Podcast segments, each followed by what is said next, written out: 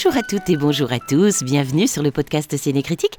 Les films à voir au cinéma, à la maison, le meilleur des films et séries chaque semaine, condensé entre 15 et 20 minutes. C'est le numéro 197 de la semaine du 25 novembre 2021. Bonjour Tofi. Bonjour Eve, bonjour à tous, bienvenue sur Ciné Critique. Cette semaine, on attaque effectivement le numéro 197, bientôt le numéro 200.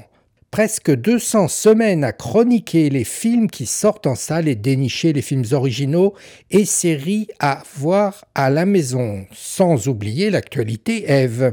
Oui, et l'actualité est très originale cette semaine avec la sortie d'une comédie française qui a failli nous passer sous le nez, mais les chiffres se sont rappelés à nous de manière spectaculaire, pas loin de 600 000 entrées en France en moins d'une semaine. Pour la comédie Les Baudins en Thaïlande, un film de Frédéric Forestier, et c'est déjà presque un phénomène. Le film a une histoire particulière, on va y revenir. Il faut remonter en 93 et raconter une rencontre dans le centre de la France, dans le Berry, entre Vincent Dubois et Jean-Christian Fraissinet. Euh, deux enfants des pays berrichons et tourangeaux. Ils ont créé deux personnages décalés, une vieille de 80 ans, Maria Baudin, une peau de vache au cœur tendre, interprétée par Vincent Dubois, et elle vit avec son fils Christian, de 50 ans, interprété par Jean-Christian Fraissinet, dans une ferme perdue au milieu de nulle part, et il leur arrive plein d'aventures. Ils ont démarré avec de petits spectacles locaux, des pièces de théâtre et édité des bandes dessinées toujours en zone rurale. Après avoir écumé de nombreuses régions de France, le succès venant, ils se sont lancés dans le cinéma, avec Mariage chez les Baudins, 76 000 entrées en 2008, puis Amélie au pays des Baudins, 102 000 entrées en 2010. Ces succès se sont construits, eux aussi, loin de la capitale et des grandes villes. Il y a plein d'acteurs et de réalisateurs qui aimeraient bien avoir ces résultats au box-office, Toffy. Et oui, et leur dernier film passe à la vitesse supérieure dans une logique commerciale plus ambitieuse, avec le réalisateur Frédéric Forestier aguerri aux comédies françaises comme Le Boulet, Astérix et Star 80. Et un changement de braquet avec l'arrivée de M6 comme coproducteur et comme distributeur de films en salle. Et le résultat est là, grâce à une campagne d'avant-première dans toutes les régions qui ont réuni plus de 100 000 spectateurs avant sa sortie officielle. Et le bouche à oreille a fait le reste. Mais ce qui est intéressant et très original, c'est que parmi les 500 000 entrées du premier week-end, seuls 2% se sont faites en région parisienne. Les Baudins cartonnent donc principalement en région, y compris dans les cinémas des petites villes, redonnant le sourire à des exploitants chahutés par la crise sanitaire. C'est le quatrième meilleur démarrage pour un film français en 2021, tout près de Aline de Valérie Lemercier. C'est plutôt une bonne nouvelle. Au fait, Tofi, que raconte le film Les Baudins en Thaïlande? Maria Baudin, vieille fermière roublarde et autoritaire de 87 ans, doit faire face à une nouvelle épreuve. Son grand nigo de fils, Christian, 50 ans, a perdu le goût de la vie. Suivant l'avis du psychiatre qui conseille le dépaysement, la mère Baudin se résigne donc à casser sa tirelire pour payer des vacances à son fils en Thaïlande. Quand la mère et le fils Baudin s'envolent pour la première fois à plus de 10 000 km de leur terroir natal, le choc est énorme. Hôtel, club, touristes, plages de sable fin et autres massages exotiques, ils n'ont clairement, mais clairement pas le mode d'emploi. Pas simple de dépayser des paysans. Les Baudins s'embarquent alors dans un road movie rocambolesque à travers tout le pays, avec pour seul bagage leur audace, leur cœur et leur bon sens paysan. Les retours des spectateurs sont globalement enthousiastes pour qui aiment la comédie légère, l'humour, l'aventure et certains poncifs et de très bons sentiments, toujours selon les spectateurs qui retrouvent dans le film des traces des célèbres sketchs des deux acteurs. On n'a pas encore vu les Baudins, mais c'est promis, on y va cette semaine et on en parle au prochain épisode. Alors, cette semaine, Eve, on a sélectionné trois films et une série. L'avvocato dice che potrebbero esserci delle attenuanti. Andrea era ubriaco. Ciao papà. Ciao tesoro, mamma sta arrivando, ci vediamo dopo. Mm? Grazie Renato. A dopo, ciao. È che così, da sola, ho paura di tutto. Con lei qui, adesso è diverso. On commence avec un film italien, Tre Piani, un drame de Nanni Moretti sorti en France le 10 novembre avec Margherita Bui, Nanni Moretti, Alessandro Sperduti, Alba Rovarer et Riccardo Scamarcio. Une série d'événements va transformer radicalement l'existence des habitants d'un immeuble romain, dévoilant leur difficulté à être parents, frères ou voisins dans un monde où les rancœurs et la peur semblent avoir eu raison du vivre ensemble. Tandis que les hommes sont prisonniers de leurs entêtements, les femmes tentent, chacune à leur manière, de raccommoder ces vies désunies et de transmettre ainsi sereinement un amour que l'on pourrait croire à jamais disparu. Ce quatorzième film de Nanni Moretti n'est pas une comédie. Le ton est grave. C'est ici une peinture fidèle de nos travers contemporains que sont l'intransigeance, la méfiance, l'égoïsme et la peur de l'autre à travers la description de trois familles et leur destin, sur trois étages d'un immeuble cossu de Rome, on suit une salve d'épreuves et de malheurs qui s'abattent sur elles et dans lesquelles les comportements des personnages sont mis à nu et leur désintégration proche. Les hommes ont ici le mauvais rôle, représenté en être vindicatif et en père tantôt protecteur, souvent absent ou dangereusement intransigeant. Ce constat très pessimiste et austère est également présent dans les choix des décors, de la musique et des couleurs, surprenant de la part de Nanni Moretti qui nous avait habitués à une lumière et une certaine nonchalance méditerranéenne.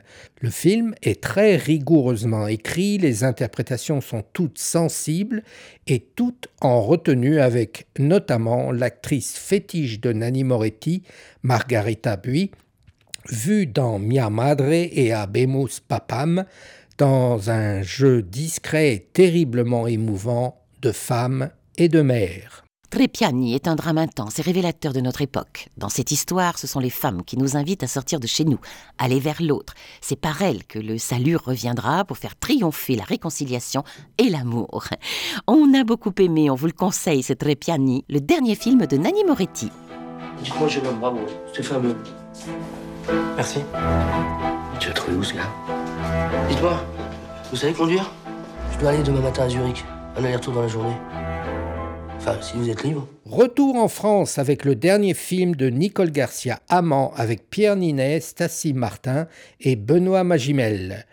Un thriller sentimental, Eve? Oui, Lisa et Simon s'aiment passionnément depuis leur adolescence et mènent la vie urbaine et nocturne des gens de leur âge. À la suite d'une soirée qui tourne mal et dont l'issue n'est autre que la prison pour Simon, ils décident de fuir. Lisa attend alors des nouvelles de Simon, qui ne viendront jamais. Trois ans plus tard, dans l'océan Indien, elle est mariée à Léo, quand leurs destins se croisent à nouveau. Ce thriller sentimental à la grosse production par ses décors, Paris, Madagascar, Genève, et son casting peine à convaincre malheureusement. On a du mal à entrer dans la passion de ce jeune couple dont les interprètes avaient tout pour être d'une sensualité extrême. Leurs attirances réciproques euh, semblent retenues par une mise en scène corsetée, laissant aux interprètes peu de liberté pour se lâcher. On flotte autour de tourments sentimentaux superficiels qui empêchent de s'attacher aux personnages et on a du mal à comprendre leur profonde motivation. Premier film où l'interprétation de Pierre Ninet reste hmm, peu convaincante, Nicole Garcia ne donne pas l'impression d'aimer son personnage, qui semble errer sans raison et agir sans motivation. Seul Benoît Magimel s'en sort, avec son étincelle dans le regard qui comprend tout sans rien dire. Un thriller sentimental à la réalisation fade et distante qui ne laisse que peu de chance aux interprètes et multiplie les invraisemblances scénaristiques. Le résultat en est décevant, voire glacial, un comble pour une histoire de passion. Vous avez compris, on n'a pas trop aimé ces amants de Nicole Garcia. On s'est pas vu depuis trois mois, c'est ça? C'est ici que vous avez mal Pas seulement. Quel genre de douleur? Ça fait comme des crampes. Notre troisième sélection est le film qui a reçu la plus haute récompense du dernier festival de Venise, le Lion d'Or, et est adapté d'un roman d'Annie Ernaux. Il s'appelle L'événement, un film de Audrey Diwan avec Anna Maria Vartolomei, Kassei Moteklein, Luana Bajrami et Louise Oridiquero. Une histoire d'une jeune femme qui se passe en France en 1963. Anne, étudiante prometteuse, tombe enceinte. Elle décide d'avorter, prête à tout pour disposer de son corps et de son avenir. Elle s'engage seule dans une course contre la montre, bravant la loi. Les examens approchent et son ventre s'arrondit. Ce drame nous projette dans la réalité d'une jeune lycéenne intelligente, belle et pleine d'avenir au début des années 60. À cette époque souffle un vent de liberté, notamment auprès des jeunes, rassemblés par le rock, les surprises parties, comme on disait, les premiers textes revendicatifs et les voyages. Mais il faudra attendre mai 68, puis les années 70, pour que les mentalités et les lois s'adaptent à cette révolution culturelle. Lorsque Anne tombe enceinte, tout s'écroule pour elle et son avenir semble compromis. Elle effectue alors un long parcours solitaire pour rester l'étudiante qu'elle est et devenir la femme qu'elle souhaite être.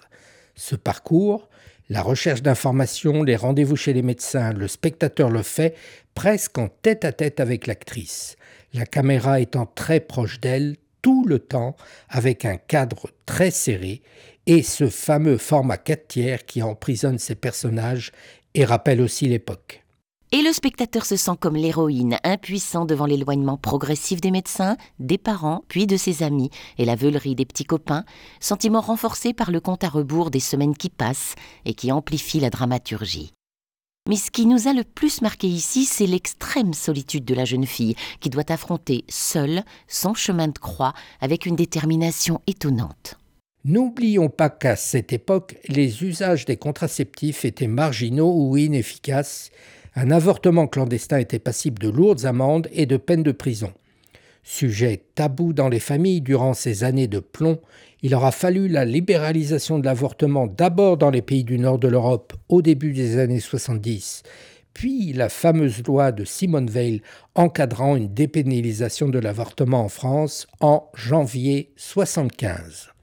Les silences et les non-dits accompagnent le personnage de Anne par une mise en scène qui la suit sans arrêt, souvent de dos, avec une économie de dialogue dans sa quête de liberté. Alors le reste du monde devient flou. L'actrice Anna Maria Vertolomei est à la fois captivante et mystérieuse. Elle dégage une incroyable force intérieure. On sent que chaque plan a été préparé, des scènes de légèreté et douceur à la violence extrême de la douleur ou de la solitude. On en sort sonné. Mais le film n'est pas revendicatif. Il se contente de décrire les faits et nous rappelle une histoire récente, moins de 60 ans, faite de drames personnels, de solitude et d'inégalités flagrantes face aux soins. Le droit absolu des femmes à disposer de leur corps a été une avancée sociale majeure qu'il convient de préserver. L'événement en est la démonstration brute, poignante, mais nécessaire. Get you off the streets. There's beds at the domestic violence shelter. You're here. You can breathe. I'm Alex. I'm trying to piece together how I got here. My mom is undiagnosed bipolar and she's MIA right now. I got into college. I wanted to be a writer, but I got pregnant. Now I'm a single mom. Pour terminer, on va rester sur la thématique du quotidien de jeunes femmes avec un conseil de série. Il s'agit de la série Made de Molly Smith Metzler sur Netflix avec la jeune actrice Margaret Qualley. La série en 10 épisodes raconte l'histoire d'une mère célibataire qui a du mal à joindre les deux bouts et trouve un emploi comme femme de ménage. Avec Made, on part aux États-Unis, mais pas sous le soleil de Californie, ni à New York, mais dans le quotidien de petites villes du Montana auprès d'une jeune femme et sa petite fille qui ont fui un domicile violent après des années de harcèlement psychologique. Sans mélo ni apitoiement, la série Made sur Netflix à la mise en scène millimétrée est une série sociale prenante et réussie. Dites-nous ce que vous en pensez. N'hésitez pas à parler de notre podcast autour de vous, de vous abonner et de le noter à partir de votre application préférée. Ciné-Critique affiche présent sur la plupart des services comme SoundCloud, Apple Podcasts, Spotify, Deezer, Google.